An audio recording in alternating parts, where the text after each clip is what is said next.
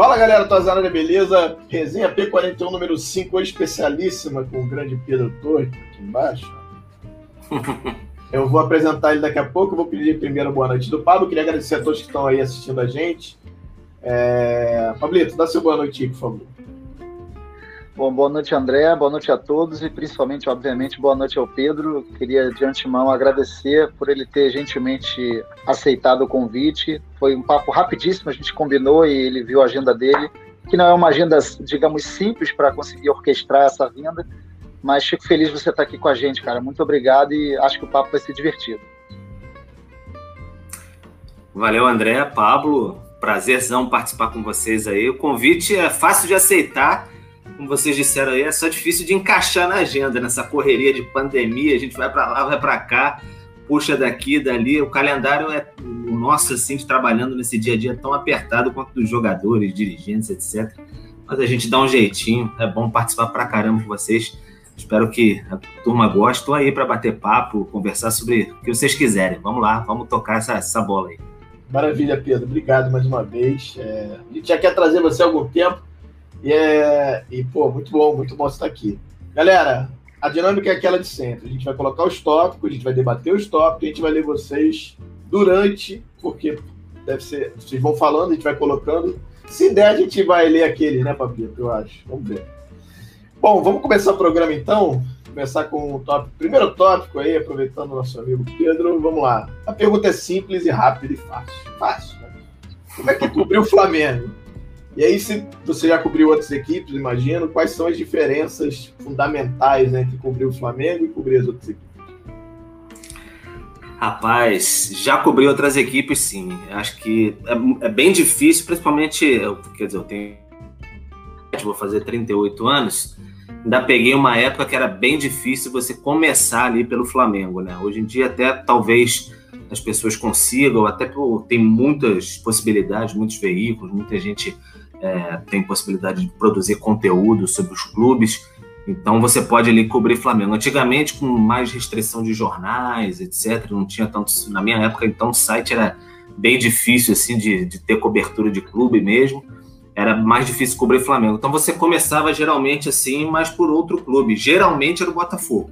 Era o Botafogo que você começava para ir mais devagar, que não é um clube que tem tanta notícia assim para você ir aprendendo e se acostumando, como é que é o dia a dia, bastidores, notícia, clube, trairagem de bastidores, os dirigentes, como é que você lida com fonte, etc., para depois você cair num caldeirão como o Flamengo. Cobriu o Botafogo por dois anos, depois cobriu o Vasco por quase três anos, e aí depois caí no Flamengo, cobri por um bom tempo, depois saí para pautas especiais, fiquei um tempo fora do jornalismo esportivo, voltei para o Flamengo, e depois saí de novo e agora estou de novo aí cobrindo o Flamengo para ESPN. Mas nunca deixei de acompanhar, enfim, a futebol carioca, Flamengo, etc. e tal. Cara, a diferença para o Flamengo é a repercussão. Você não tem é, qualquer coisa de Flamengo repercute demais. É, a Flá Twitter fala o tempo todo, fica muito irritada, né? Não, mas por que, que o Flamengo, não sei o quê? Simplesmente o Flamengo dá muito mais audiência e, e, do que os outros. É abissal a diferença. E isso tem ônus e tem bônus, não tem muito jeito. Então, é, dá muita repercussão e isso traz uma responsabilidade enorme na hora de você tratar é, dos mais variados temas. E por ter essa repercussão enorme, é, é muito engraçado. Outro dia eu estava até falando com um amigo meu, assim, que às vezes tem até muito de seleção brasileira no Flamengo, porque todo mundo tem uma fonte em algum lugar. Quando pinta um assunto em Flamengo, todo mundo tem uma, uma fonte em algum lugar. Você não vê isso nos outros clubes, é bem difícil. Fica mais restrito aqui e ali. No Flamengo e na seleção brasileira, quando pinta alguma coisa, então, eu falei com fulano que é parente de não sei quem, eu tenho uma informação que viu o cara o Tite passando no bar e não sei o que, que é a mulher do Tite, que tem uma diarista na casa de. Então tem sempre alguém para falar alguma coisa. Isso repercute demais, né? É muito impactante. E a responsabilidade, como eu disse, é enorme. Tratar de, uma, de um clube que tem 40 milhões de torcedores aí, um pouco mais do que isso, e hoje balança demais que você tem a, a, a explosão das redes sociais, então é, muito. Hoje é mais complicado, eu acho, do que no passado, sabe? Porque você tem que saber filtrar muito mais, porque tem muito mais é, informação chegando, tem muita fake news chegando também, e às vezes você pode cair em pegadinha, às vezes você pode pelo caminho certo parar no lugar errado, às vezes você vai por um caminho errado e para no certo. Então tem muitas das coisas que você tem que filtrar. É, uma, é muito difícil, sabe? E aqui no Rio de Janeiro, hoje há uma diferença muito grande do Flamengo para os outros, né? De 2000 e... Não dá para falar, é, 2018, 2017 para cá já se acentuou bastante assim a diferença para os outros clubes. Então, ficou muito desleal assim a cobertura do Flamengo para os outros clubes. O nível é muito grande. Então você vê até em, em determinados segmentos acabar muito setorista de Botafogo, de Fluminense, de Vasco. Então, na verdade, os setoristas dos outros clubes eles vão girando. Às vezes tem setorista do Fluminense, às vezes você tem setorista do Vasco, às vezes você tem setorista do Botafogo. Do Flamengo tem sempre setorista, não tem jeito. Claro que você tem um GE ali que tem sempre setoristas para os clubes. Mas eu digo mais as outras empresas que não têm um tamanho investimento, assim, tem mais repórteres dedicados a cobrir o tempo todo, mas no Flamengo sempre tem. No Flamengo sempre tem alguém dedicado exclusivamente ali para tomar conta, porque o mapa é enorme ali para você cobrir, para você observar o tempo todo. Então, é, acho que é essa mesma a, a diferença, é ter muito cuidado aonde caminhar e requer tempo, né? Não tem muito jeito isso para você saber mais ou menos o terreno pantanoso onde você anda e mesmo assim você pode afundar uma vez ou outra. Ô Pedro, é, aproveitando isso também, na minha época de redação, sou um pouquinho mais velho que você, estou com 42 e abandonei a, a essa loucura de redação para ir para a área de assessoria esportiva. É, eu lembro que na minha época, claro, a gente transitava em várias editorias, em vários, vários setores, às vezes era home, às vezes era um clube específico. Quando eu caía no Flamengo, eu lembro que, e aí é por isso que eu estou traçando esse paralelo com você, para você me dizer como é hoje em dia. Eu lembro que eu ia fazer um, vamos supor, um interior, uma ponte preta.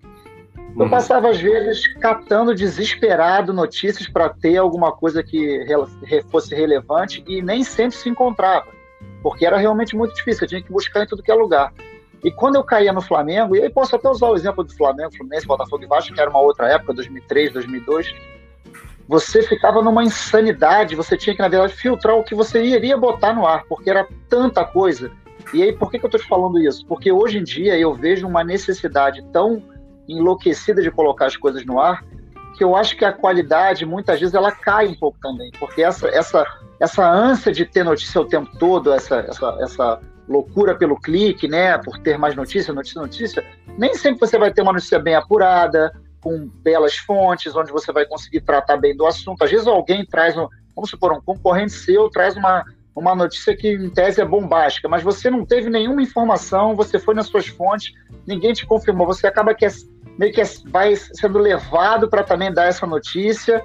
Então, você, acho que você mais ou menos entendeu onde eu estou querendo chegar, como isso contribui de forma negativa para também a gente, que eu me coloco também como público consumidor, para tratar disso e saber filtrar o que, que é bom e o que, que é ruim.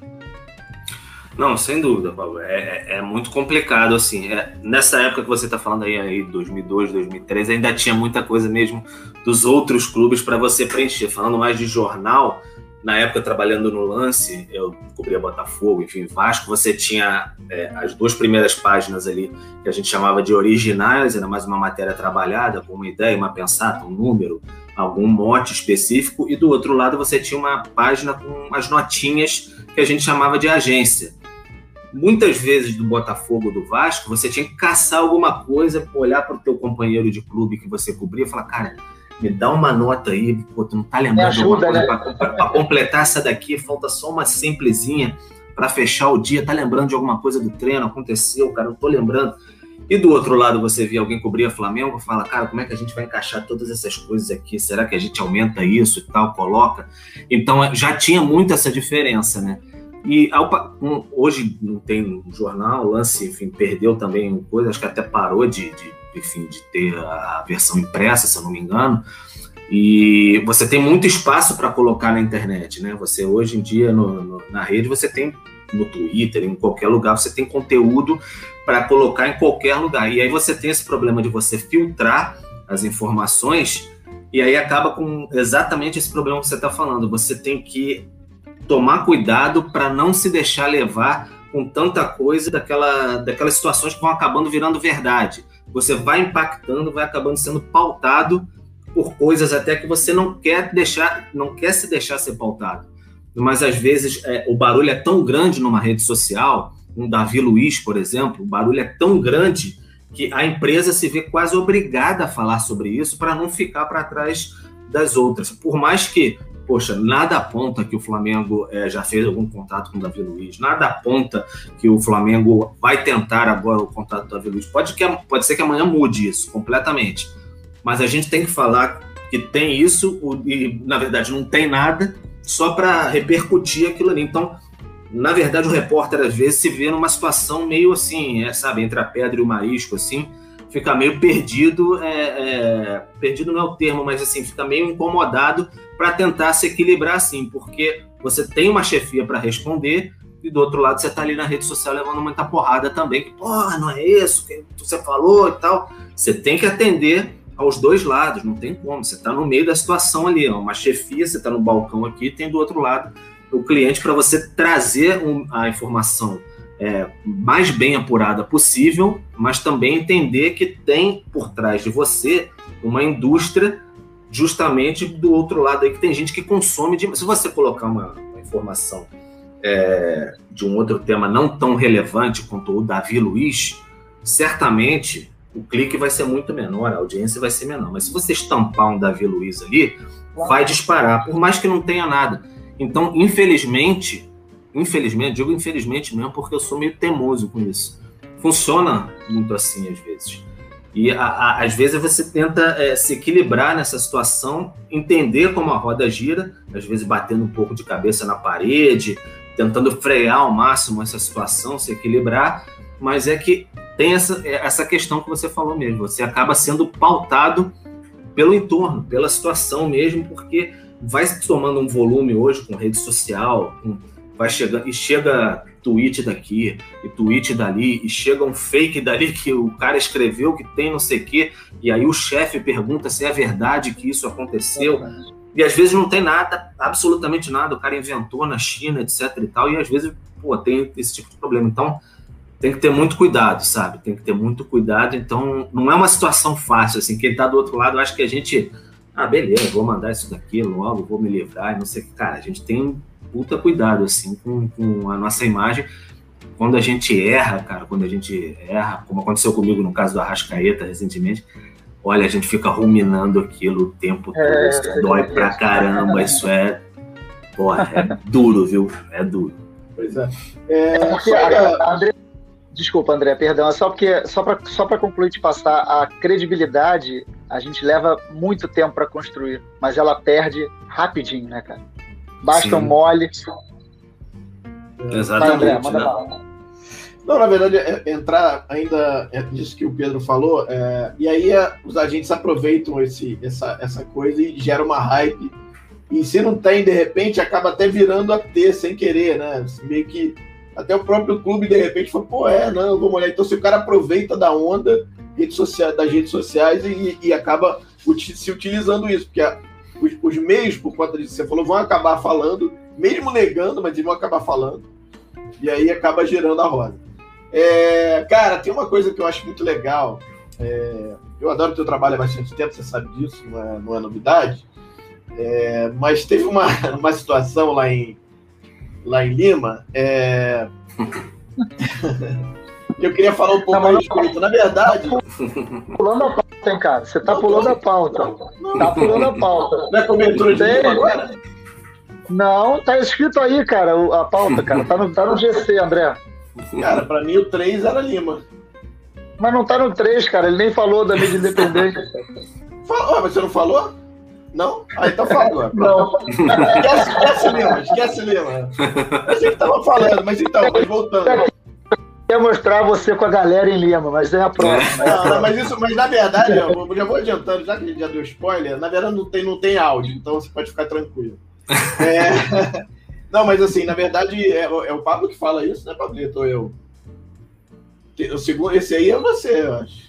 Esse é o número 2. É que você tava no 3, eu tomei um susto. Eu falei, cara, ah, não, que tá? Manda para a pauta tá aí. Não, então, vamos aproveitar, Pedro, já que a gente estava falando de uma coisa que acho que tem tudo a ver justamente com essa questão que é do crescimento das mídias independentes. Eu sei, é, também sou jornalista, também é, acabo sendo mídia independente também por ter canal de internet, apesar da gente não, não tomar o espaço de vocês em coletivos nem nada, porque não é o nosso caminho por aqui.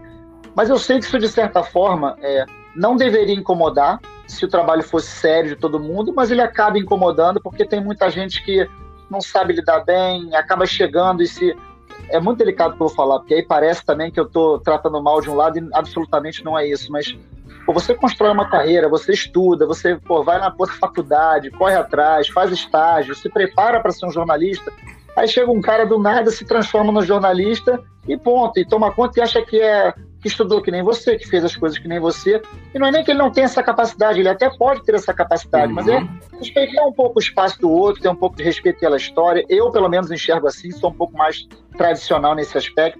Eu queria que você contasse pra gente como é lidar é, com todo mundo junto ao mesmo tempo, né? E principalmente, hoje em dia, isso não é segredo para ninguém, as mídias independentes ganharam muita força dentro dos clubes. E aí, a gente está aqui falando do Flamengo, vamos dar nome aos bois, especialmente no Flamengo, há muita força da mídia independente, sim. Então, como é que funciona para você esse relacionamento? Se é um relacionamento sadio, se tem ruído realmente, se não, como é que funciona, Pedro? Cara, é, eu acho assim, é, a gente conversa muito, você falou a parte tradicional, a mídia tradicional, né? Eu tô desse lado da mídia tradicional. É, a gente conversa muito com os colegas e tal. Em um primeiro momento, é claro que causou um certo tipo de estranheza, porque, é, obviamente, a gente, como você disse, a gente não trilhou o mesmo caminho para estar ali. Então, há um choque de ideias, um choque de pensamento, até você um se adaptar ao outro. A mídia é, independente, por exemplo, ela tem que entender. Você tem o paparazzo, você tem dando choque, você tem, no caso do Flamengo, né, o Flazoeiro, são pessoas, pô, gente boa, a gente se, se dá bem com todo mundo ali no Flamengo, etc. Mas um tem que se adaptar ao outro, de saber conviver, porque é, no caso deles, por exemplo, eles, obviamente eles têm que entender que às vezes não é para você no clube e nem é permitido, né, que eu lembre na maioria das vezes, você estar com a camisa do clube, você numa coletiva você utilizar assim, não, e nós vamos para cima, cima deles, você se utilizar, fazer parte daquele universo, porque ali na coletiva há um distanciamento necessário entre o entrevistador e o entrevistado. Por mais que nos vídeos ali fora, ali fora eu digo no, no pátio externo do Ninho do Urubu, onde você está gravando, ele possa bater no peito, falar isso aqui é Flamengo, e etc e tal, mas é, é um, são momentos diferentes. E acho que, é, é de certa maneira, a gente, a gente, eu digo, a mídia tradicional, fala de uma maneira para determinado tipo de público e eles falam para outro tipo de público. Em determinados momentos, esses públicos podem ser o mesmo, podem convergir e pode ter um meio caminho, mas acho que por enquanto ainda andam um pouco separados assim. Há, há uma separação para mim parece meio clara assim, a separação de público que consome isso ou mídia independente, no caso do Flamengo, e mídia tradicional mas dentro do Flamengo essa convivência tem sido é, bacana, porque assim, vamos é, é, ser bem realistas assim, os caras é, de mídia independente chegaram, estão aí, como vocês estão fazendo o trabalho de vocês, vocês não fazem uma, uma, uma cobertura diária de ir ao Ninho do Urubu, por exemplo, aquela situação. Estou falando relacionado mais a eles, por exemplo. Então, eles estão aí, a convivência tem que ser, obviamente, assim, pô, você não é, se ele me sacanear ou eu sacanear, é o mesmo tipo de relação se eu tiver um tipo de problema com o cara do UOL ou etc. É uma relação profissional barra humana ali também. Acho que é nesse sentido. Mas não me incomoda, cara, sinceramente, assim. Eu, eu, estranhei no começo, achei algo bem diferente, etc. Pra, aquela coisa do, do choque cultural mesmo, eu acho, assim, em um primeiro momento. Mas eu não me incomodo assim com a participação de, de, pô, de paparazzo, Gustavo Henrique dando choque, etc. Eu acho que os caras têm o estilo deles, têm o nicho deles, têm a, a, o público deles, e eu tenho o meu jeito também de ver o mundo, de como eu fui formado, de como eu fiz a minha carreira, de como eu olho o futebol, de como é, eu entendo o jornalismo, como deve ser feito. Então acho que tem espaço para todo mundo. E o Flamengo que é o responsável é, é, por, o Flamengo é o responsável por abrir as portas também. O Flamengo é, tem um controle também por abrir as portas e dar possibilidades a eles, a eles de frequentar os estádios, de é, fazer perguntas, de frequentar o CT. Então tem sempre uma dose de responsabilidade que eles também sabem ali que eles têm que carregar, assim como nós. A gente tem que carregar uma dose de responsabilidade. E por vezes, hoje em dia, essa questão de que já vem há algum tempo já essa questão de jornalismo e entretenimento, por vezes até a gente esbarra. A gente estava falando de Lima agora há pouco. A gente esbarra um pouco no, no entretenimento ali, brincando um pouco, soltando. Às vezes acontece. Mas a nossa linha é mais para informar, mais para dar é, é, essa questão, é, essa questão de, de, passar informação, de às vezes ser mais crítico, etc. Estou falando mais no meu caso de ESPN e no caso de paparazos, etc. Eles até já falam, já conversam, cara, a minha ideia não é dar furo, a minha ideia não é dar informação simplesmente, é passar o dia a dia do Flamengo para as pessoas, etc. E, e o mundo está transformando, né? A gente está aqui falando é, online, etc. Quanta, quantas pessoas, contra, quanto essa nova geração, você tem filho, sabe? Consome YouTube, etc. E tal. O mundo está mudando muito rápido, a gente tem que aceitar isso também. É, é, quantas pessoas não assistem tanto TV a cabo ou TV aberta, etc., e a, assume, a, consomem muito mais YouTube. Então, acho que faz parte de um entendimento. A gente está passando, está algo passando na nossa frente e a gente está aprendendo. A gente está no meio de uma transição a gente vai se encaixando um ao outro ali. E acho que não tem é, é, que ter nenhum tipo de rivalidade, um querer eliminar o outro. Acho que não. Acho que eles chegaram e cada um vai levando do, é, da sua maneira. E você, você aí do outro lado, que está observando a gente, sabe é, é, em quem vai se encaixar melhor o seu perfil. Eu gosto mais desse estilo, gosto mais daquele estilo ou então gosto de ver os dois juntos também. Eu estou cozinhando, eu gosto de ver mais o entretenimento. Eu estou parado depois de um jogo, eu gosto de ver mais uma análise crítica, eu gosto de ver informação. Isso acho que caminha junto, não tem, não tem muito tipo de problema, não. Acho que não sei se respondi aí que você perguntaram, mas é isso aí. Não, é porque eu acho, eu acho, o, o Pedro, é que tem, tem conteúdo para todo tipo de público. Você pode Sim. encontrar todo tipo eu posso falar por mim, assim, eu, eu me, me, várias vezes me vejo como jornalista consumindo um produto e às vezes como um torcedor que quer consumir. Mas o, o Pablo, consumidor de entretenimento e jornalisticamente falando, ele é o mesmo, porque ele quer buscar informação fidedigna. Ele quer sentar na televisão e ver um programa na televisão, seja na ESPN, seja no Sport TV, seja na Pilastra 41, seja do Mauro César, não importa, seja do Paparazzo, mas que eu escute e alguma coisa que me traga um conhecimento, que me traga de alguma maneira alguma coisa que eu ainda não aprendi, ou que me faça ter uma versão de alguma coisa que eu não tenha percebido, ou que eu concorde. Quando eu pego, quando eu me pego me incomodando com o que eu estou assistindo, aquilo é um recado claro para mim de que, olha, isso aqui para mim não dá. E aí Sim. é o seu discernimento, né? Você escolhe, você com certeza consome também, porque a sua profissão pede isso, e você vai escolher o seu caminho. Eu acho que esse que você hum. falou para mim é, é, é, muito importante. Na verdade, eu te fiz essa pergunta, foi uma, foi uma instigada para mostrar para a galera também que às vezes acha que rola uma baita rusga, que as pessoas brigam, que nego se odeia lá dentro. Não, acho que deve, não, cara. Deve tipo de desavença natural. Se, se, se, as pessoas, se as pessoas é, é, tivessem uma, uma mosquinha ali observando a sala do ninho do urubu de, de espera da imprensa ali, o quanto de resenha rola, de, de papo, de, de gargalhada de o que, que acontece ali no dia a dia e eu saber que não tem nada disso. Claro que no momento assim de que cada um tem que fazer o seu trabalho, etc., todo mundo fica mais sério, às vezes é uma correria, você pode ter algum tipo de ruído aqui, ruído ali, mas, cara, não tem nada disso. E quantas vezes, assim, por exemplo, na ESPN, a gente já pediu, pô, é, Gabriel Paparazzo, é, pode usar a tua imagem, cara, dá legal, bacana e tal, não sei o quê. É, Guilherme Flazoeiro, dá para usar também, você, você autoriza a produção da ESPN manda um e-mail para registrar, etc e tal, que é o procedimento da empresa, e eles autorizam e a gente é, é, divulga, etc. De repente, um acionário do Marcos Braz, eles falaram com alguma outra pessoa, o pai do Gerson, enfim, sempre tem alguma coisa que a gente pode é, aproveitar um do outro assim e vamos caminhando, cara. Não tem, não tem muita, muito problema nisso, não, porque cada um vai caminhando lado a lado. Você citou até o Mauro aí, o Mauro estava é, na ESPN, ele ainda tem o UOL, tem várias é, é, pés na mídia tradicional, mas também traça o seu lado ali na questão independente com, YouTube já há algum tempo, ele trabalhando nesse sentido. É um cara de, pô, não preciso nem falar da questão da credibilidade do Mauro, continua dando as suas pancadas, como chama o Lúcio de Castro, Mauro Marreta, etc.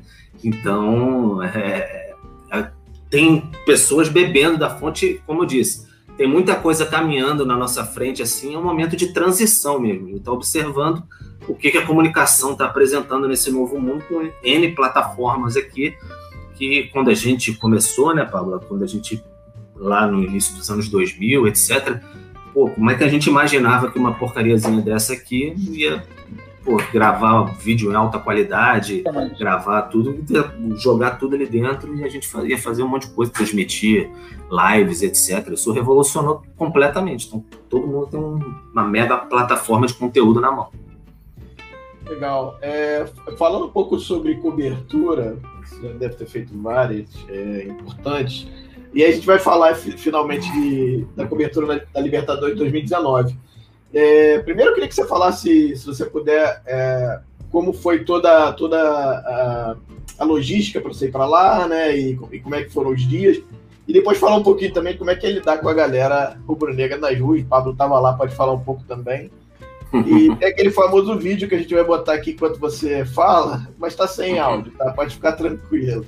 Não, mas, mas fica à vontade, fica à vontade. Não tem problema nenhum, não. Eu sou sem grilo nenhum quanto esse áudio. Eu acho até bastante essa engraçado. Cara aí, essa, cara, essa cara aí, você meio que tentando ficar sério, né? Tentando ficar sério, tentando ficar sério. E. Porque eu não sabia exatamente.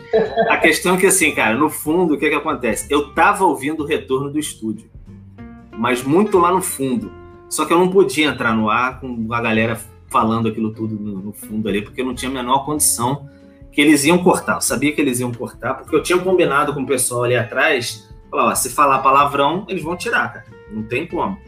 Não, mas beleza e tal, não sei o quê. Aí esse camarada que tava sem, sem camisa aqui do meu lado, balançando aqui, esse cara é. sem camisa, ele que era meio que o líder da rapaziada, assim, pelo menos se apresentou como ali, tentando controlar, e ele que pediu, pô, rapaziada, na moral, fica aí, tranquilo não vamos não, fica quieto aí, fica quieto aí, na, na moral, fica tranquilo, não vamos, pô, pô, o cara aí, não sei o quê. Aí eu, pô, obrigado aí, então, não sei o quê. Assim que entrou ao vivo no ar, quem foi que puxou o cu? Foi ele. Então foi, não teve jeito, a trairagem funcionou ali e a galera, pô. Mas, cara, assim, o que, que eu vou dizer, cara? Em 22 horas, o time conquista a Libertadores da maneira que conquistou.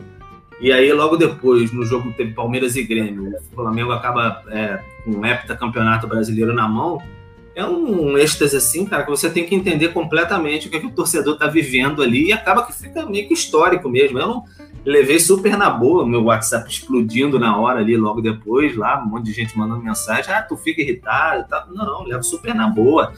Foi algo, é, acaba ficando histórico mesmo, assim, você eu sempre digo, é, jornalista não é para ser personagem. Involuntariamente acabei sendo um dessa cena engraçada aí, mas faz parte. A gente às vezes está ali, tá fazendo o jogo ali, fazendo o trabalho. E foi algo, cara, foi muito divertido. Esse momento aí foi muito divertido. Acho graça e, e o Rosenberg, que era o câmera da época lá, ele foi muito é, sagaz também, que ele ficou ali com os caras e, e depois fez de novo, ficou pilhando os caras por trás da câmera e tal, não sei o quê. Então, é, funcionou muito bem, assim, e o chileno, o Alex, que era um dos seguranças que fazia é, o trabalho com a gente em Lima, assim, completamente maravilhado, assim, né, porque ele ficava, adorava o, a música Vamos Flamengo, ele cantava o tempo todo, então ele adorava, ficou é, impressionado com a torcida do Flamengo, foi um momento ali na Arcádia delas Pizzas, assim, essa, essa entrada que a gente fez aí, e acabou que se tornou algo involuntariamente meio que histórico, assim, todo mundo lembra. Tá marcado, já, já fala é. em Lima, fala não sei o quê, um dia depois da, do milagre de Lima aconteceu isso daí. Então foi, foi sensacional. É, sobre logística, né? Você estava me perguntando.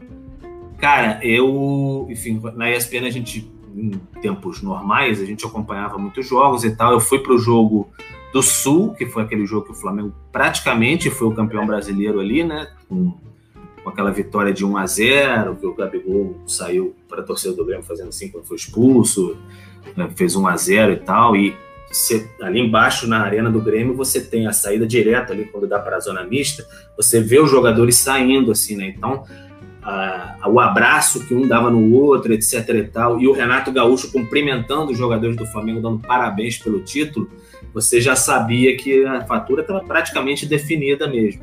E a concentração era muito em Lima, mas eu tinha que sair de Lima, ou de Lima, perdão, de Porto Alegre, ir para São Paulo, passar uma noite do lado do aeroporto, para encontrar a equipe que ia de São Paulo da ESPN de madrugada para a gente ir para Lima, num voo direto que a produção tinha conseguido, no meio daquela loucura que as passagens estavam exorbitantes, etc. E tal. Então, por sorte, a ida a gente conseguiu uma viagem direta, seis horas, acho que são seis, foram seis horas até, até Lima, e a gente chegou numa terça-feira, talvez, acho que foi terça ou quarta-feira, e passamos o resto da semana lá cobrindo, enfim, a Libertadores toda. A volta que foi foi meio indigesta, assim, foram 25 horas mais ou menos para voltar para o Rio de Janeiro, porque a gente saiu de madrugada de Lima, cara, e a gente teve que ir para a cidade do México,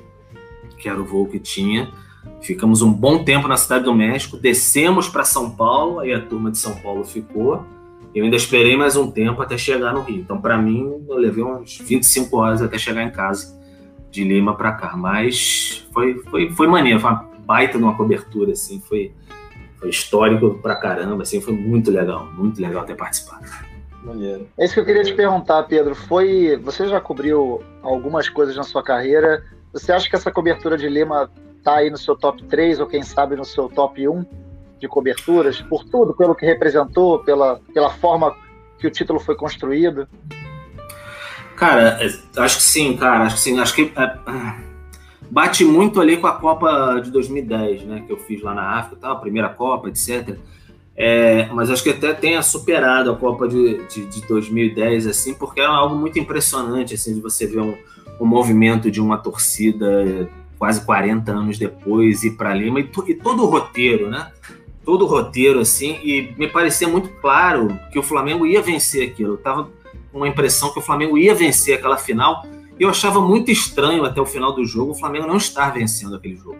Eu falei, cara, não é possível, porque tá tudo muito, muitos sinais que indicam o time é muito espetacular, as coisas estão indo muito no caminho, tá um clima muito bom. A data é a mesma de 81, não é possível, tá algo muito estranho. Eu lembro de eu olhar pro, eu lembro de eu olhar pro relógio no Monumental de, de Lima é, quando bati 83 minutos. 83 minutos eu olhei, tava 1x0 o Rio. Eu falei, cara, que estranho. Não é possível, tá muito estranho. O Flamengo vai ganhar esse título e tal. E logo depois, cinco minutos depois, aconteceu basicamente a virada ali. Então foi algo, um roteiro muito épico, né, cara? Porque, assim, as pessoas falam, ah, vocês valorizam demais, às vezes, a conquista do Flamengo e etc. Acho que esse time estava muito traçado a ser épico, histórico mesmo, e teve esses contornos justamente com essa final, cara. Foi algo absolutamente impressionante. Você tava lá, né, Paulo?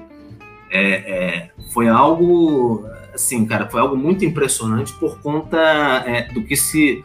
Do, da, do clima que se fez ali, principalmente na metade do segundo tempo por final, por quando a torcida do Flamengo começou a cantar em dezembro de 81, se formou um clima, e o estádio é, meio que num vale, né, com aquela montanha ao fundo, etc e tal, era muito muito com contornos assim de, de fato uma, uma aventura épica que parecia assim. Então aquele transe que teve o tempo todo da torcida ali, etc e tal, e você tem a virada da maneira que foi, realmente é uma conquista muito muito impressionante, cara.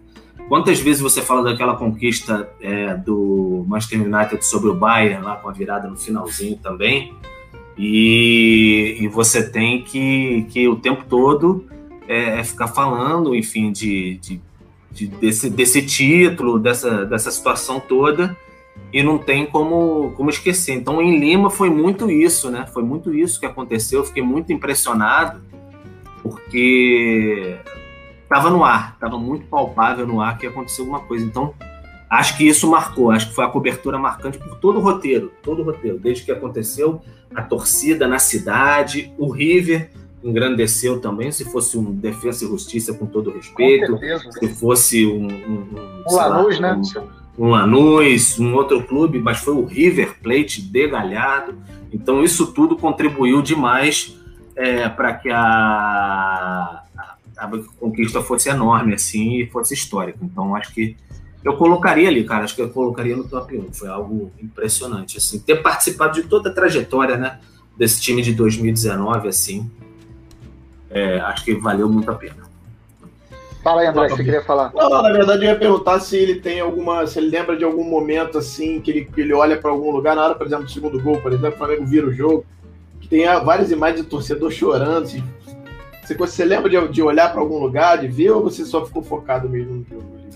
Cara, é, é assim, o segundo gol, cara, é, eu lembro do seguinte, me pare, parecia na minha cabeça que era um replay do primeiro. Todo mundo fala isso. O que né? veio na minha cabeça é que era um replay no primeiro. Porque sabe aquela coisa que você está assistindo a um jogo e é tão impressionante que aconteceu um empate, como eu disse, eu olhei para os 83 minutos. Tava 1 a 0 eu falei, cara, não é possível. O Flamengo ia ganhar esse jogo. Parecia o que estava acontecendo mesmo. E, e assim, saiu o primeiro gol, e logo depois, assim, não tava. Aí torcida ainda no clima, etc e tal. Aí saiu o segundo gol, parecia muito claramente um replay. Só que logo depois, Tos, a gente olhava. Eu tava numa superior na tribuna, assim, você olhava para baixo, onde tem metade para cá era River, metade para cá já era torcida do Flamengo. Você olhava as pessoas se jogando no chão, botando mão na cabeça, começando a chorar, e aí você entendia de fato que era o segundo gol, e aí que estava realmente o Flamengo tinha virado o jogo. E aí você observava para outro, aí você olhava, né, jornalista chorando, você olhava é, para baixo, as pessoas se abraçando, rolando, etc. Era assim, um transe que acho que eu nunca vi num, num, num estádio de futebol de uma alegria de, de uma conquista, é, de, de, um alívio, assim, de que, pô, foi uma, uma conquista esperada, que parecia que estava engasgado mesmo no segundo gol, saiu. Êxtase, assim, eu, eu lembro de ter. Um êxtase foi aquele 5 a 0 é, sobre o Grêmio no Maracanã. Eu nunca vi a torcida do Flamengo tão feliz, tão extasiada, tão maravilhada, assim, que eu, eu não acompanhei, assim, no 81, por exemplo. Mas na conquista do alívio, do, do choro, daquela coisa que desagou mesmo, eu lembro disso aí. Então, foi meio isso, foi o replay. Primeiro, segundo gol, parecia, pare, embora lances diferentes, né? Que o Bruno Henrique pega e tal, uma jogada trabalhada e outra um lançamento, parecia um replay, parecia um replay. Eu lembro da, da, da, bola, da bola chacoalhar a rede, assim, no, no gol do, na, na rede do Armani, né? Então eu lembro exatamente disso. Nos dois lances, assim, pareciam muito, muito similares, assim, é o que vem na minha cabeça. O Pablo Maria, o Pablo Maria deu uma declaração, eu acho que é poderia ser usada como um resumo do que aconteceu aquele dia, que ele fala que o primeiro gol foi muito impactante, as pessoas gritaram muito e ele ficou frustrado. Eu não sei se ele usou essa palavra, eu não quero ser leviano, mas mais ou menos isso, que ele ficou até um pouco triste, porque no segundo gol ele não ouviu a torcida do Flamengo gritar. E aí eu não sei se foi o empresário dele ou se um amigo dele que estava no estádio, ele falou, Pablo, não é que as pessoas não gritaram, as pessoas não conseguiram porque estavam chorando por causa do primeiro gol ainda. Então, e, e eu te falo isso por experiência própria, eu estava na arquibancada, vários, vários meus amigos que estão aqui no chat estavam comigo uhum. lá. Eu lembro que quando saiu o primeiro gol, é, me, me, remeteu ao Maracanã antigo, das arquibancadas de cimento, onde ficavam três, quatro pessoas empoleiradas, uma atrás do outro, e, e era uma avalanche, né? É, literalmente era uma coisa de maluco. No segundo gol, eu só lembro de cair, as pessoas caírem em cima de mim, eu olhar para o céu, tava um sol absurdo aquele dia, o sol não mudou Sim. um minuto, acho que foram cinco horas de sol na mesma posição, eu nunca tinha visto lugar nenhum do mundo. E eu só via as pessoas na minha cara assim, gritando, e as pessoas buscavam o olhar umas das outras de crença, para ter certeza que aquilo. Sim. Eu tô falando verdade. Eu tô falando isso para você, eu tô emocionado, porque foi sim, o meu sim. momento, foi o dia, eu costumo escrever isso no Twitter, foi o primeiro dia da minha vida que eu senti dor de felicidade, cara. Foi uma sim. coisa de maluco. E eu conversei com diversos amigos jornalistas, eles falaram, é, entre uns sim, outros não, mas a, grande maioria, foi a primeira vez que eu perdi completamente as estribeiras como jornalista. Pouco me importei, gritei, xinguei, caiu tudo pro lado, porque aquilo ali, o, só para finalizar, o Júnior, que é uma uma matéria sensacional que a Flá TV fez, aquele encontro de gerações, do Júnior com o Felipe Luiz. Uhum. Ele fala isso, que quando eles ganharam em 81, o, o grupo todo, como não tinha muito isso, e era raro viajar para longe, eles combinaram de ir pro Havaí. Então o grupo, logo depois de ser campeão, aquela loucura, eles foram curtir. Sim. Ele falou: o que vocês viveram, Felipe, depois daquele jogo aqui na Candelária, nas ruas do Rio, eu não trocaria 10 mil vezes por uma viagem pelo Havaí. Eu queria viver o que vocês viveram. Daria isso. Imagina aquela imagem do Gabigol de costas, olhando para baixo, aquele mar de gente. Aquilo ali, amigo, é para acabar. Você pode contar sem dentes para seus netos, velhinho com 90 anos, que aquilo ali vai é eternizado, cara. Sim, sim, sem dúvida. Não, é, foi um momento exatamente que a gente viu é, é, exatamente muitos jornalistas, etc., muita gente emocionada.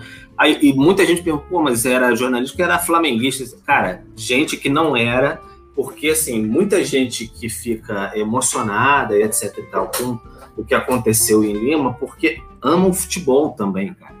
Tinha Vascaíno lá, você tinha Tricolor, você tinha uh, Botafoguense, não é, mas tinha Vascaíno e tinha Tricolor lá. E você tinha gente que ficou emocionada, impactada pelo que foi o esporte mesmo ali, pelo que ele apresentou. É, é muito difícil você não ficar, cara, você não ficar impactado pelo que aconteceu, justamente pelo roteiro. Então, a gente, é, todo mundo que viveu aquele momento ali ainda, até hoje, ainda digere aquilo ali, o que foi aquilo é, o que você viveu. Foi impressionante, assim, o que aconteceu em Lima é, foi algo assim. É, por isso que esse time de 2019 se tornou tão épico, eu acho também. É, a maneira de conquistar, eu acho que eu levo muito futebol. Um amigo meu sempre brinca, ah, você gosta muito desse lado místico do futebol, etc. Eu falei, cara, porque isso faz, isso torna o futebol o que ele é também. Eu acho que uma conquista desse jeito ela vem para tornar exatamente um time épico do jeito que ele tem que ser. Eu acho que ela, ela veio para sacramentar o time da maneira que tinha que ser. É o que coroou mesmo. E aproveitando que você falou de, é, de jornalista que estava lá, meio que largou as estribeiras, tem uma pergunta do Celo aqui que eu acho que faz sentido. Ele pergunta aqui o seguinte, que ele, trabalhar em jornalismo esportivo, você abre mão de muita coisa publicamente, né? No caso do seu Sim. lado torcedor. Não precisa dizer qual time você torce, nem a gente vai perguntar isso. Mas como é que foi isso para você no início da carreira, cara? É, é, é, difícil? Você tenta. Porque assim, a gente sabe que tem alguns jornalistas que eles forçam tanto, mesmo se for cobrir o clube que eles, de coração, eles forçam tanta barra que às vezes até critica para não parecer que tá falando bem demais, sabe? Uhum. Como é que foi isso para você no início da carreira? Cara, assim, no início, vou te dizer que talvez tenha sido até mais fácil para ficar um pouco mais frio. É ali para metade, depois que talvez tenha sido mais difícil, porque você começa a, raciocinar assim, que são momentos às vezes que você vive de coberturas, etc, que ao mesmo tempo você não está perto do seu pai, de alguma outra pessoa que você gostaria de estar também naquele momento. Você começa a raciocinar, racionalizar os momentos que você não está perto de quem você gostaria. Mas do outro lado, você ganha também vivendo muito de perto aquilo que você foi apaixonado o tempo todo. Claro que você tem que ter trabalhar demais o distanciamento e, e para você fazer o tipo de cobertura, para você ter um senso crítico e nem sempre a gente consegue. A gente ninguém é perfeito. Eu não tenho é, é, menor problema falar isso. Às vezes a gente escorrega mesmo. A gente às vezes a gente vai um pouco além da conta, deixa um lado mais clubista assim é, escapar, hoje em dia com rede social, às vezes um dia tu tá aborrecido, às vezes outro dia tu, alguma coisa assim, dá uma escapada, mas no trabalho ali em si, eu consigo, acho que eu consigo, creio eu, que eu consigo segurar bem a rédea dessa situação. Tanto, enfim, para ter uma cobertura de, às vezes, você ter que ser crítico, dar uma porrada e, e falar o que é, etc e tal, e às vezes, cara, você tem que elogiar pra cacete mesmo, porque tá, o clube tá indo muito bem, etc e tal. Não tem muito como fugir disso. Mas você tem essa coisa de, de ter que se esconder um pouco, às vezes, não falar, porque é muito engraçado. as pessoas, muita gente sabe, assim, quem é, quem torce para o quê, mas ninguém verbaliza muito, porque você acaba ficando um pouco refém é, dessa, dessa verbalizada, vamos dizer assim, que usam contra você ali na frente. Ah, então você falou isso porque você torce para esse, você não sei. E, cara, às vezes não é isso. Você falou contra só para mostrar que você é, não está sendo é, é, parcial, você é etc. E não é isso, cara. Nem, nem tudo é pensado assim. Tá? Você tem uma linha, você tem o seu trabalho, você é engenheiro, você é advogado, você tem o seu trabalho também. Se você fizer um monte de lambança, ser só parcial, só agir né, de uma maneira, óbvio que você não vai conseguir ter uma carreira, você não vai conseguir é, é, traçar no meio de, do jornalismo esportivo, no caso que a gente está falando aqui, um, um, um, bom caminho, assim, creio, conseguir posições legais e conseguir cobrir coisas bacanas, assim, etc e tal. Então, acho que é mais isso, essa, essa é, uma, é uma proteção de não verbalizar, porque no fundo, é, todo mundo conversando e, e, e, convivendo ali, todo mundo sabe quem é, qual é o time do outro, e certamente é, o teu colega falou para o outro qual é o teu time, que aí o amigo dele é torcedor e sabe qual é o teu time, aí já falou pro outro no WhatsApp, que não sei o quê. Os caras sabem, etc, não tem problema nenhum. Você já vê gente te xingando no Twitter porque, ah, você vai fazer a transmissão do meu time, você é de outro time, você é não sei o quê. É assim que funciona, mas é seletivo, porque a partir do momento que você sabe que um jornalista assumidamente é, torce por seu time, você também, você, eu digo torcedor no geral, você alivia a mão. Ah, mas aí é mais bacana. Se o cara também torce pro meu time, também é mais bacana. Eu dou uma aliviada e tal, porque o cara defende. Mas se o outro rival lá, o cara admitiu que é do meu rival, aí eu vou dar uma sentada de mão nele também, porque me irrita, principalmente no momento que eu tô vendo e tal. Mas, cara, por trás ali temos pessoas e profissionais também. Então, a gente tenta se equilibrar entre isso aí. É difícil pra caramba lidar com paixão. É difícil demais você é, narrar um jogo, você comentar um jogo, você está numa transmissão de um jogo quente como esse de Lima. Eu não fiz a transmissão do jogo de Lima, por exemplo, não fiz é, é, outro tipo de jogo, mas deve ser sempre muito difícil você segurar ali o, o que está acontecendo no momento, mas a gente vai tentando sempre equilibrar. E, cara, o mais importante, eu acho assim, você ter a consciência tranquila com você. Que vão falar, vão te acusar, vão dar uma pancada ali ou outra, eu acho que isso vai acontecer sempre. Às vezes chateia, que você pode estar num momento mais chateado da vida mesmo, etc e tal. Às vezes você não nem liga, segue, toca o barquinho. Isso depende muito mais do seu momento do que do que, que os outros falam. Perfeito. Pablito, vamos lá. Vamos seguir. Manda a próxima aí, no é. GC, por gentileza. É, não, pois é. Calma aí Vamos lá. Número 6. Calma. Eu posso já ir perguntando para ele aqui. Manda abraço. Ah, então é isso, ó. Que é aquilo que volta um pouco do que a gente estava conversando, essa, essa busca incessante por ser o primeiro, por ter a primeira notícia, nem sempre apenas por de cunho jornalístico profissional, tem muito de ego, de vaidade. E aí, às vezes, e aí eu vou te perguntar, além disso, como se diferenciar dos caça-cliques, também tem assim, às vezes, você tem a sua fonte, o jornalista B tem a fonte dele e por algum motivo ou por circunstâncias da, da, da apuração, vocês convergem de terem conseguido a, a, o furo de reportagem de uma forma muito próxima um do outro. Uhum. Eu já uhum. vi isso acontecer de, de por intervalos de assim de segundos, de muito perto, de minutos, os dois postarem alguma coisa ou trazerem alguma e aí começa aquela cobrança, a reivindicação do, da, da, do crédito de um para o outro, essa coisa que eu te falo assim, cara, eu, eu vejo isso, para mim, isso é insuportável. Não só por, como jornalista, mas como dúvida, consumidor. Porque o que, que, me, o que, que me faz sentir isso? Esse cara só está preocupado com a aparência, não está preocupado em trazer uma notícia de credibilidade que as pessoas sigam. Aí começa aquela coisa, parabéns, o brilhante não sei o quê, que postou Sim. antes não sei quem, que copiou. Cara, é, é tão pequeno isso e no fundo o que mais importa é a informação, só que a informação ela se transformou num, parece um diamante você tem que pegar primeiro, senão não serve porque o outro pegou primeiro. E aí você tira a credibilidade do outro que conseguiu porque correu atrás, sabe? Uma coisa muito. É muito pequeno, cara. Sim. Não, cara, isso, isso é algo que me incomoda demais mesmo. Demais.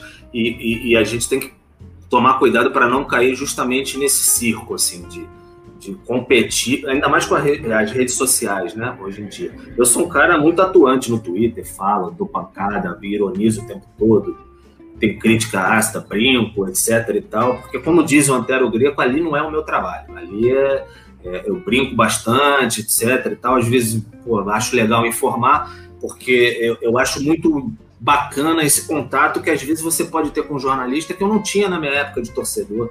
Você não tinha um contato mais próximo de poder trocar uma ideia, de etc. Tem gente que já chega te dando porrada, te ironizando, te não sei o quê. Então, aí te pega num dia meio virado, tu dá uma resposta atravessada também, o cara já fica, perdão, magoado. Sobre essa questão, isso tem a ver por quê? Porque, como eu disse, não, eu não trabalho no Twitter. Então, cara, é, invariavelmente, eu não posso nem postar a, a, a, minha. Funciona no meu caso, na minha empresa. Eu não posso é, postar primeiro no Twitter a informação. E outra coisa, eu não posso receber a informação e jogar ali em 140, hoje 280 caracteres, simplesmente, porque a informação ela vem, ela vem, ela vem, ela vem. Principalmente eu que fui formado em jornal, é uma informação, eu gosto de informação de cara, você embasar tudo ali, etc e tal. Porque às vezes você já vem apurando ela há muito tempo, vai embasando, vai dando, etc. Mas para você dar uma envelopada nela, bonita, no meu caso, eu passo para o site e eu gosto ainda de, às vezes, dar um tapa no texto, eu mesmo.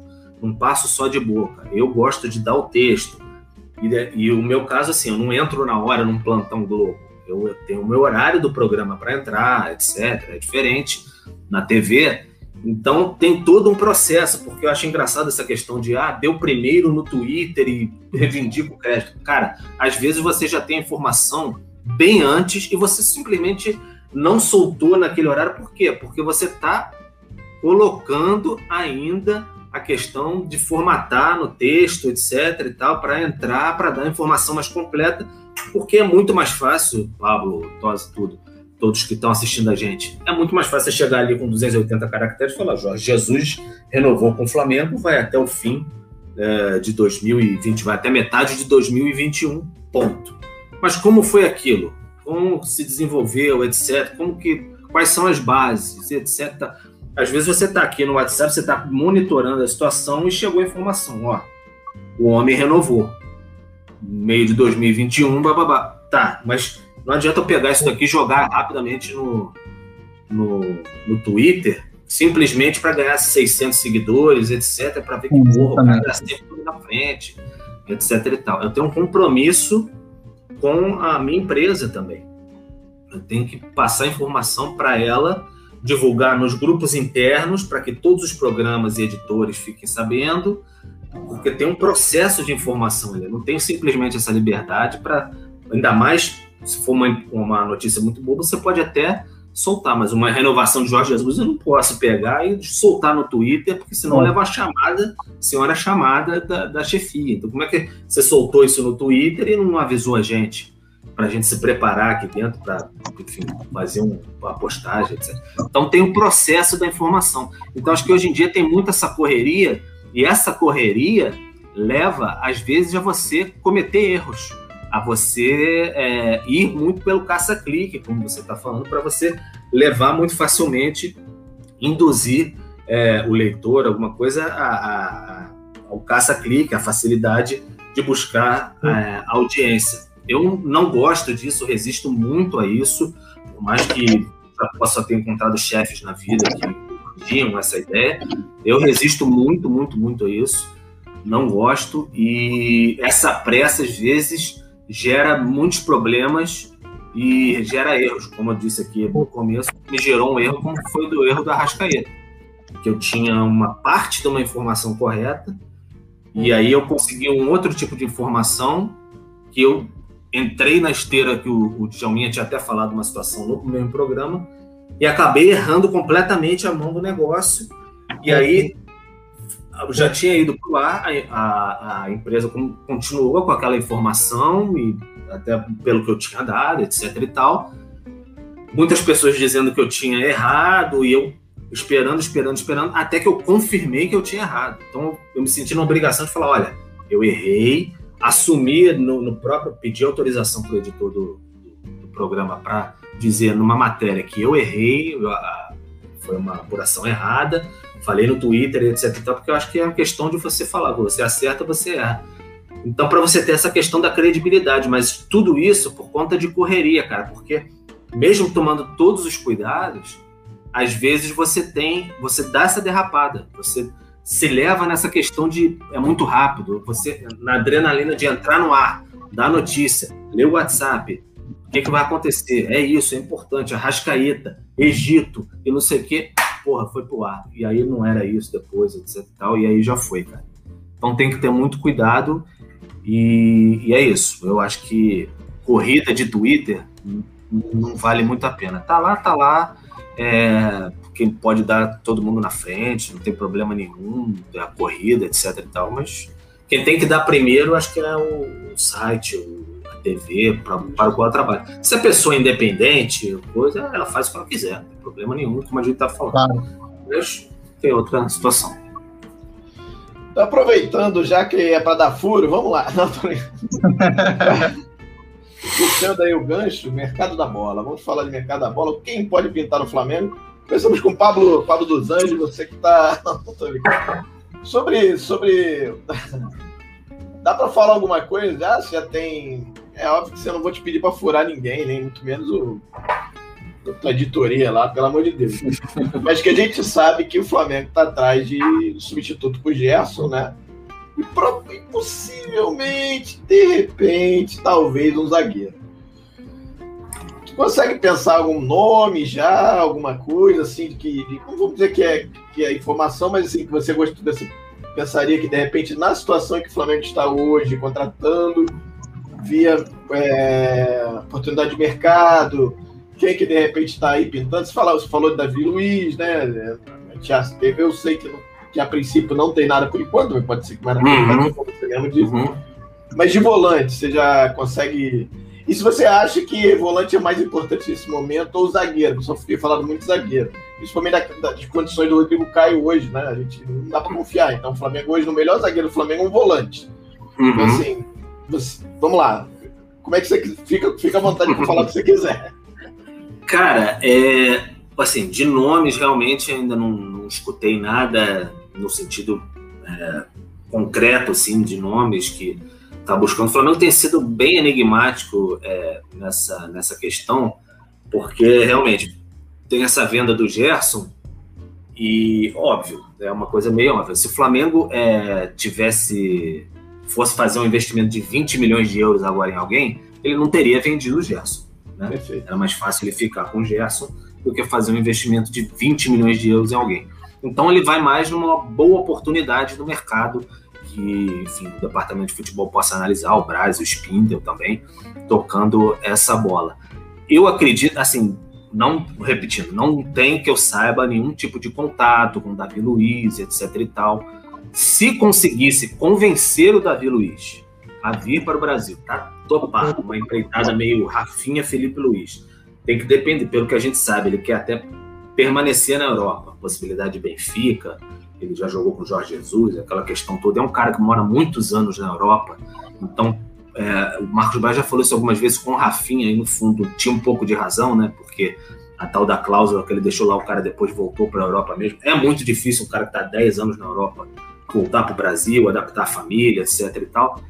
Se conseguisse convencer esse pacote todo, eu acho que o Davi Luiz seria um baita reforço para o Flamengo para qualquer clube brasileiro, porque, cara, um cara que jogou anos, PSG, Chelsea, Arsenal agora, o cara, porra, anos no, no, Por mais que você tenha aquela imagem dele da, do 7x1, da Copa, etc e tal, que foi uma grande lambança, todo mundo sabe, e por mais que ele tenha os rompantes dele, três loucados ainda, de vez em quando é, de sair mais pro meio e tal, perder a bola e causar tipos de problemas, mas eu acho que ele é um nível bem acima é, de todos os demais, os demais aqui. Então, dependendo da capacidade de investimento do Flamengo e do que ele pediria também, acho que não seria algo nada barato, mas acho que poderia ser uma solução e aí, de fato, teria o outro passo.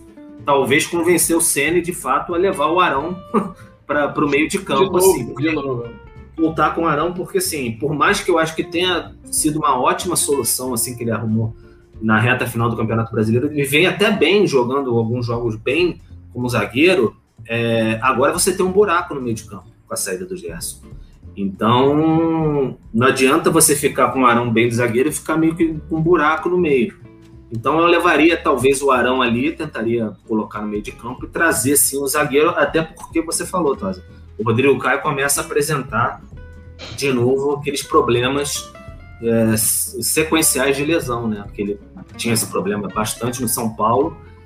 Em 2019 ele chegou a ter algumas lesões, mas não foi algo é, tão preocupante assim. Então acho que o Flamengo tinha que se concentrar mais na questão do zagueiro mesmo. É uma pena porque assim é, foram investimentos altos, no caso principalmente assim do Léo Pereira, que eram jogadores que a gente poderia aprovar na época, assim, que foram contratados, o Léo Pereira, o Gustavo Henrique pareciam. Ainda acho o Gustavo Henrique até um nome, sabe, é, interessante, mas é que ele realmente falha em momentos decisivos até dos jogos, isso pegou bastante para a imagem dele. E quando não dá muita liga com o clube, com a torcida, fica muito difícil. O Léo Pereira parece uma situação mais complicada. Mas eu colocaria, de fato, é, é, essas fichas assim financeiras do Flamengo colocaria mais na defesa e para trazer um cara assim, tipo Davi Luiz. E aí muita gente, pô, mas o Davi Luiz tem 34 anos, o Felipe Luiz tem 36, cara, mas é um problema para resolver para agora mesmo, porque esse time tá acabando, esse time vai acabar, vai ficar aí o Davi, o Felipe Luiz talvez mais o ano que vem, vai ficar, esse time vai acabar e aí você vai ter que refazer aos poucos, é, vai ter que reformar. Então acho que o Flamengo tem que ter essa consciência, porque é, você não vai trazer, acredito eu, também o Balbuena, que seria um bom nome, não, não sei se daria completamente certo, mas é um cara que quer fazer ainda mais carreira na Europa. É mais novo, tá ali no futebol inglês, ainda tem mais um mercado, mais lenha para queimar por lá. Você tem que entender esse lado do jogador também e como o câmbio mata os clubes brasileiros nesse momento. É, não só isso, mas a pandemia também, né, Pedro? A pandemia está atrapalhando. É, a capacidade, capacidade de investimento diminuiu muito, assim, muito mesmo, do, do, do próprio, é, do próprio Flamengo, que tinha planos ousados ali para para voar depois de 2019 acabou que levou um baque muito violento. O, o, o Michael também acho que foi um, um, devaneio de novo rico, assim, 7 milhões e meio de euros, uma imposição econômica, assim, de tanto, tantas vezes o Flamengo levou dificuldade no mercado, apanhou dos outros, não conseguiu. Aí dessa vez falou: não, eu vou ali, eu vou levar esse garoto que é revelação, não importa, ninguém vai levar. Pagou os 7 milhões e meio de euros. Que seria algo que poderia ser é exagerado, eu acho, mas num, num, num mundo normal, o Flamengo talvez passasse até mais tranquilamente por isso. Só que veio a pandemia e esse esse pequeno exagero se tornou uma conta bem grande para pagar por conta do que ele não apresentou até agora. Então a pandemia quebrou muito também essa, essa ideia, né? Então acredito que eu, eu iria, eu iria na, na defesa mesmo, para trazendo o Arão para o meio de campo. E vai mudar o estilo do time jogar, né? Sem o Gerson, acho que muda é. bastante também. Acho que tem. A torcida tem que ter um pouco dessa consciência também, que muda, não tem jeito saindo. É o primeiro cara ali do meio para frente que vai sair daquele time de 2019. Pablito, algo a falar sobre o mercado da bola ou a gente pode terminar? Não, é, vocês estão me ouvindo bem, né? Sim, sim. Sim. É, primeiro, assim, quero concordar 200%. Se eu pudesse concordar 300%, eu concordaria com o Pedro. É até engraçado, porque a gente estava conversando sobre isso antes de você entrar, sobre o Davi Luiz. Aí falei também sobre o, o Juan Jesus, né, a questão da, do mercado e tal. É, eu acho que o Flamengo, na questão do zagueiro, ele não pode mais se dar ao luxo de ir em algum zagueiro que pode acreditar que pode dar certo.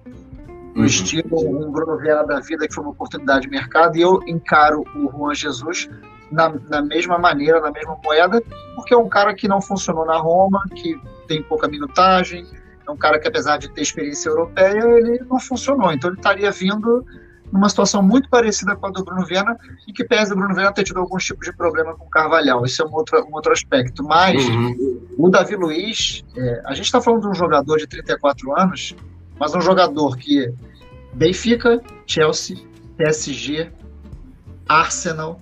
É, cara, a gente está falando de um jogador que só jogou em alto nível em todos os times que ele. Que, é, foi só top.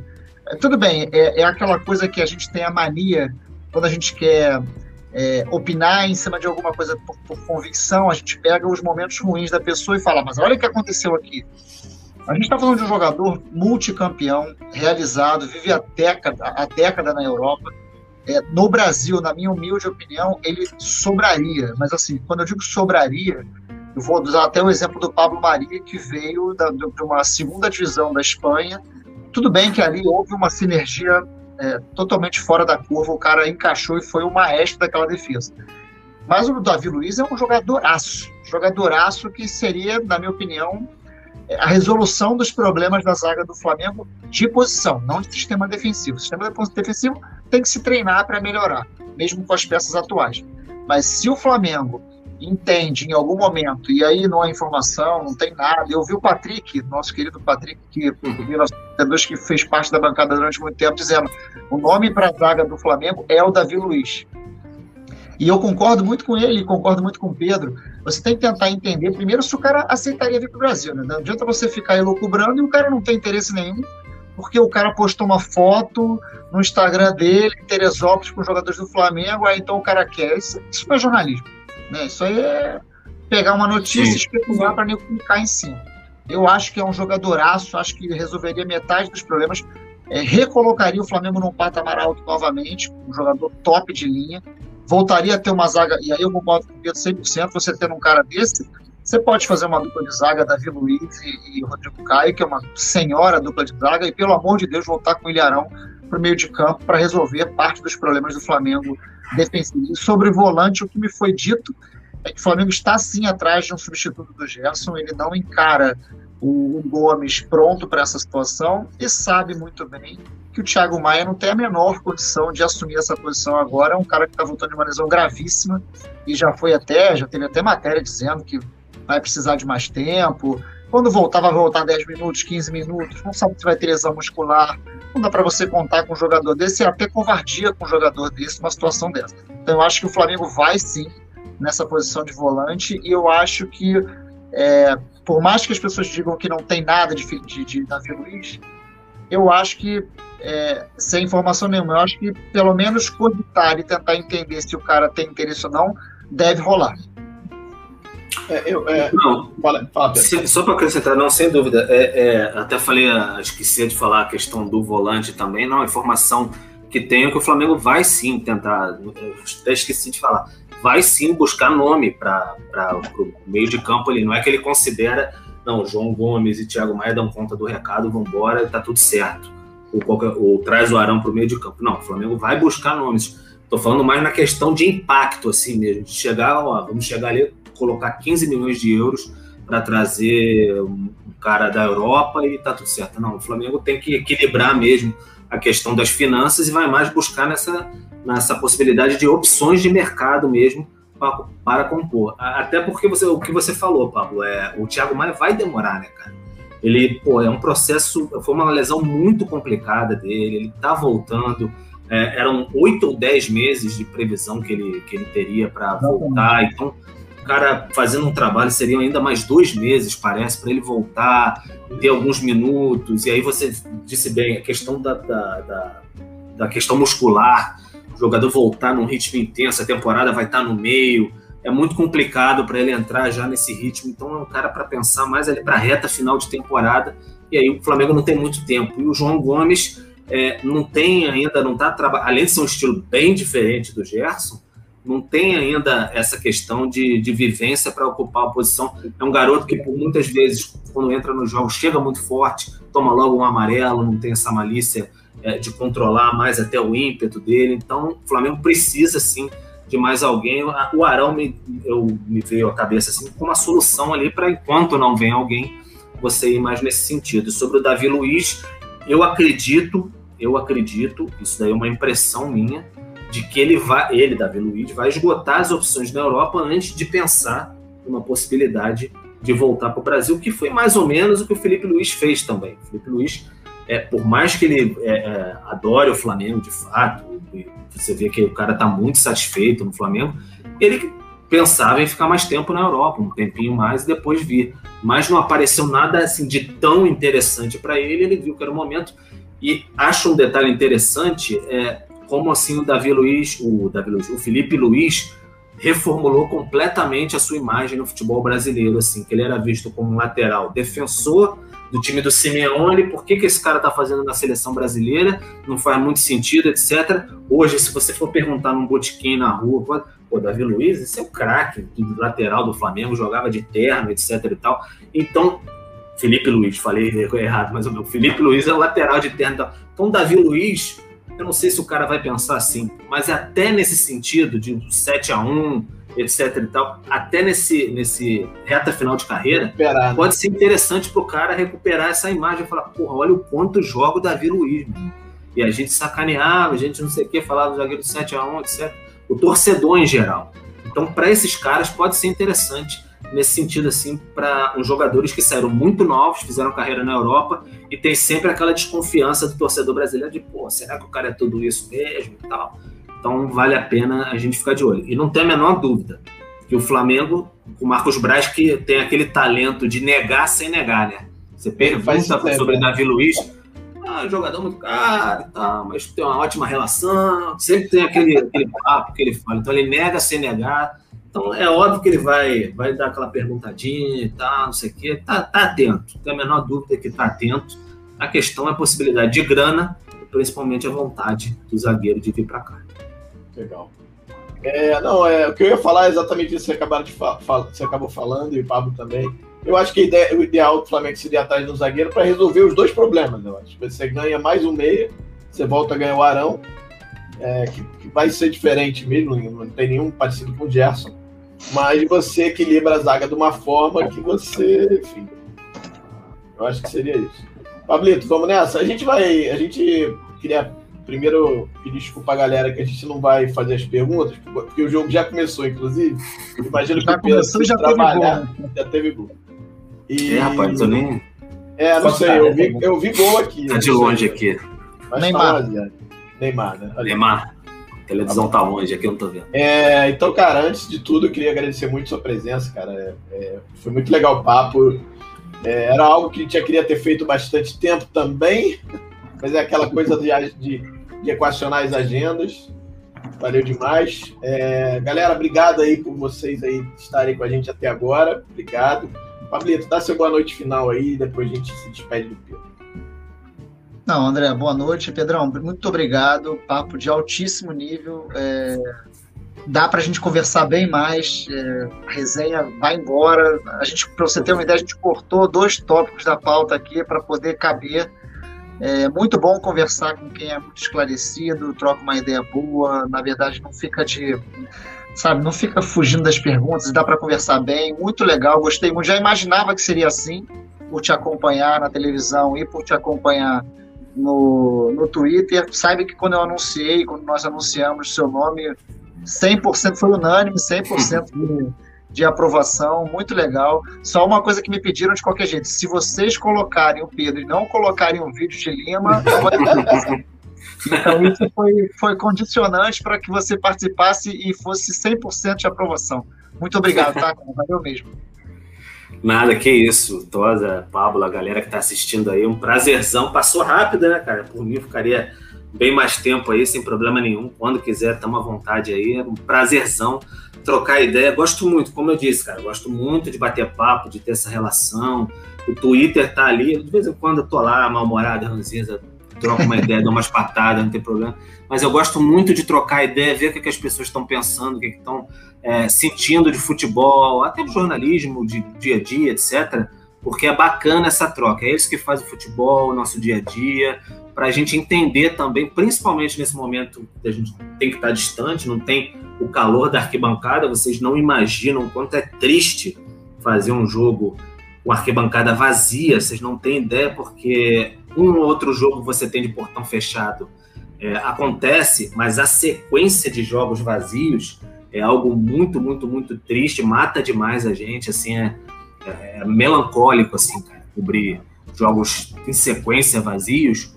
Então é bacana trocar essa ideia, energia e ter muita é, é, troca de opiniões com a rapaziada. Quando quiser, eu tô aí, foi um prazerzaço mesmo. E vamos tocando, levando essa. Quem quiser bater na porta do Twitter, sempre lá também. Estamos às ordens. Obrigadaço, Pedro. Galera, mais uma vez, obrigado. É, agora eu tô meio perdido em relação à agenda, Fábio. Quinta-feira é, a gente tem alguém ou não? Que agora já não, não mais. Não, não né? Essa não. semana tem jogo do Flamengo. Ah, tem o jogo do Flamengo, é verdade. é, eu tô esquecendo até isso. Pedro, obrigado, galera, obrigado. Até segunda que vem com a resenha P41 da tarde. Tchau. Valeu. Deixa eu, deixa eu fechar aqui, porque eu sempre.